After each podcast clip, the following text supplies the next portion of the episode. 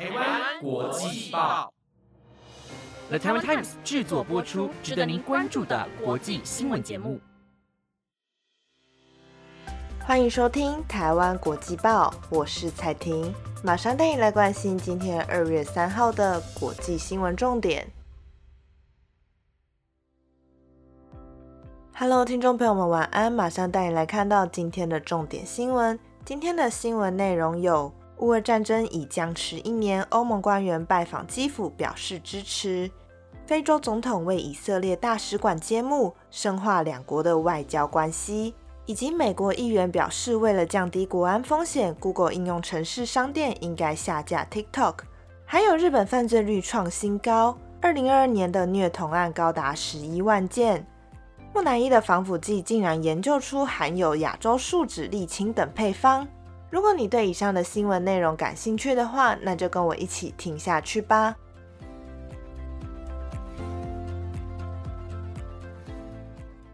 首先，今天的第一则新闻带你来关心已经僵持快一年的乌尔战争。根据媒体报道，欧盟不愿意准许交战中的国家入会，因此很可能会使乌克兰想要迅速获准加入欧盟的希望破灭，从而凸显出乌克兰采取进一步速摊措施的必要性。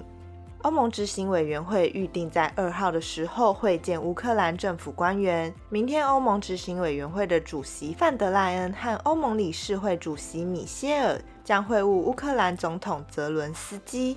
这是欧盟官员在乌俄战争爆发以来首次齐聚基辅，也是继西方再次承诺提供军备以协助乌克兰抵御俄军可能发动的新攻势之后，以行动表达对乌克兰的支持。而国方面则是批评西方此一承诺，指称再次将武器交给乌克兰只会使得战况激化，并无法改变战争的走向。欧盟代表团表示，此行将进一步的商讨，他们希望能够为乌克兰提供更多的武器和经费，对乌克兰产品扩大开放欧盟市场，协助乌克兰满足能源需求，制裁俄罗斯，为开启战端起诉俄国领导人。以及将欧盟单一无漫游收费手机通话区延伸到乌克兰。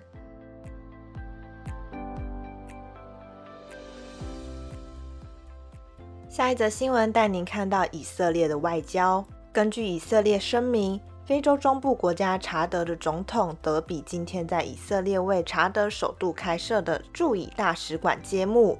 以色列与穆斯林人口占多数的查德，经过数十年的外交中断后，四年前恢复关系。以色列的总理尼坦雅胡的办公室称，查德大使馆揭幕是历史性的一刻。德比在揭幕典礼的录影片段中也表示，这对查德和以色列都是历史性的一天。我向神祈祷，随着我们在这里的大使馆正式开幕，两国关系将为我们彼此的国民带来价值。对于这位以色列右翼政治人物而言，这会是一项攻击。自从美国前总统川普2018年将美国驻以色列大使馆迁移到耶路撒冷之后，尼坦雅胡便持续敦促其他国家也在耶路撒冷设立大使馆。查德1960年宣布脱离法国独立时，便获得以色列的承认。以色列并于1962年在查德首都恩加米纳设立大使馆。但到了1972年，查德在其他非洲穆斯林国家的压力下与以色列断交。2019年，尼坦雅胡出访查德时，与德比一同宣布两国恢复外交关系。1967年至1973年的以阿战争，引发一些非洲国家与犹太国家和以色列切断关系。以色列近几年为了改善与非洲国家的外交，在数个领域加强合作，包括安全、科技与农业。德比也拜访了以色列情报机关摩萨德的总部，并与摩萨德的首长巴尼亚会面，显示双边的关系具有国家安全重要性。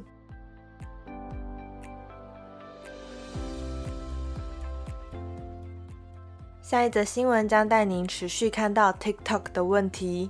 美国国会已经禁止在联邦政府所属设备上使用 TikTok。这个应用程式因为可能会被中国政府用以获取美国民众的个资或增进中国利益，而引发越来越多的批评声浪。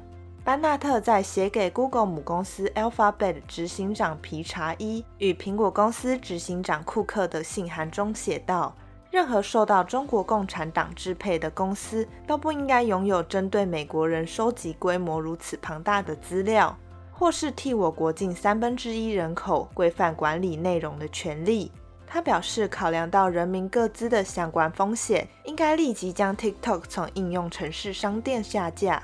而共和党早已成为将 TikTok 与国安疑虑挂钩的先锋。民主党籍联邦参议员杜宾先前也曾督促美国人停用 TikTok。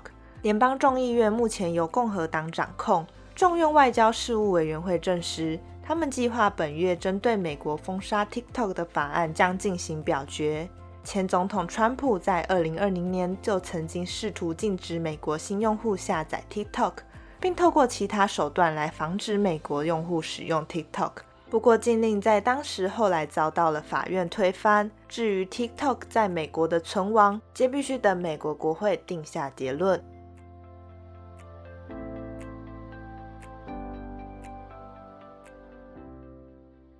下一则带您关心日本的犯罪率创下新高。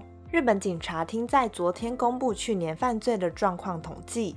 数据显示，日本警方去年向儿童咨询所通报的疑似虐待案件中，未满十八岁的儿童、青少年被害人竟然超过了十一万人，较前年增加了七点一 percent，创下日本通报儿虐案件数的新高。根据媒体报道，日本儿虐案件人数逐年上升，不断刷新纪录。二零二二年是十年前的七倍。不过，有专家认为，案件数的上升原因可能与警方和儿童咨询所近年加强合作，以及民众对于虐待的认知有所增强。从案件的内容来看，心理虐待则占了逾七成。另外，警察厅的另一份统计资料显示，街头犯罪与特殊诈欺的被害案件也增幅了不少。去年的日本刑法犯罪案逾六十万件，较前年又增加了六 percent。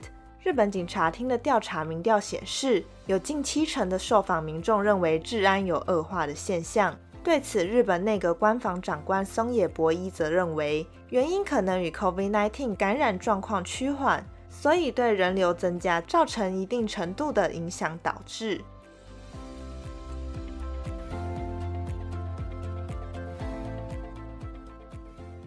最后一则要带你来看到木乃伊的新发现。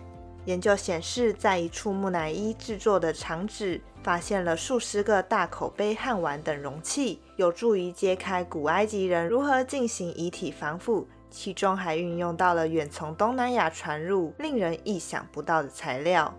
研究人员在这批器皿内部检测到了来自亚洲的树脂、黎巴嫩的雪松油和死海的沥青，显示全球贸易帮助防腐师取得世界各地最好的防腐材料。古埃及人相信遗体需完好保存，以供来世所需，因而开发了极其先进的技术，对尸体进行防腐处理。相关过程耗时七十天。将器官取出后，使用泡碱让遗体干燥脱水。接下来，防腐师在技师的陪同下清洗尸体，且运用不同材料避免尸体分解腐烂。德国图宾根大学和慕尼黑大学研究人员与设于开罗的国家研究中心合作，在分析萨卡拉墓地木乃伊的三十一件陶制容器上的残留物后，便解开了谜团。他们确认出用来给尸体防腐的化学物质。研究显示，这些材质具有抗真菌和抗菌属性。有助于保存人体组织并减少异味。目前对于木乃伊的制作过程的细节所知贫乏，相关知识大部分来自莎草纸的手稿和古希腊史家希罗多德的著作。辨认这些容器里的残留物，也让研究人员发现，长期以来被翻译为墨药或乳香的古埃及词汇 “entu”，实际上可能是多种不同材料的混合物。以上就是今天台湾国际报的五则新闻内容，希望您会喜欢。如果对我们的节目有任何的建议或想法，都欢迎到 IG 或者是 Apple Podcast 私讯我们。本节目皆由了台湾 Times 制作播出，感谢您的收听，也在这边预祝大家元宵节快乐。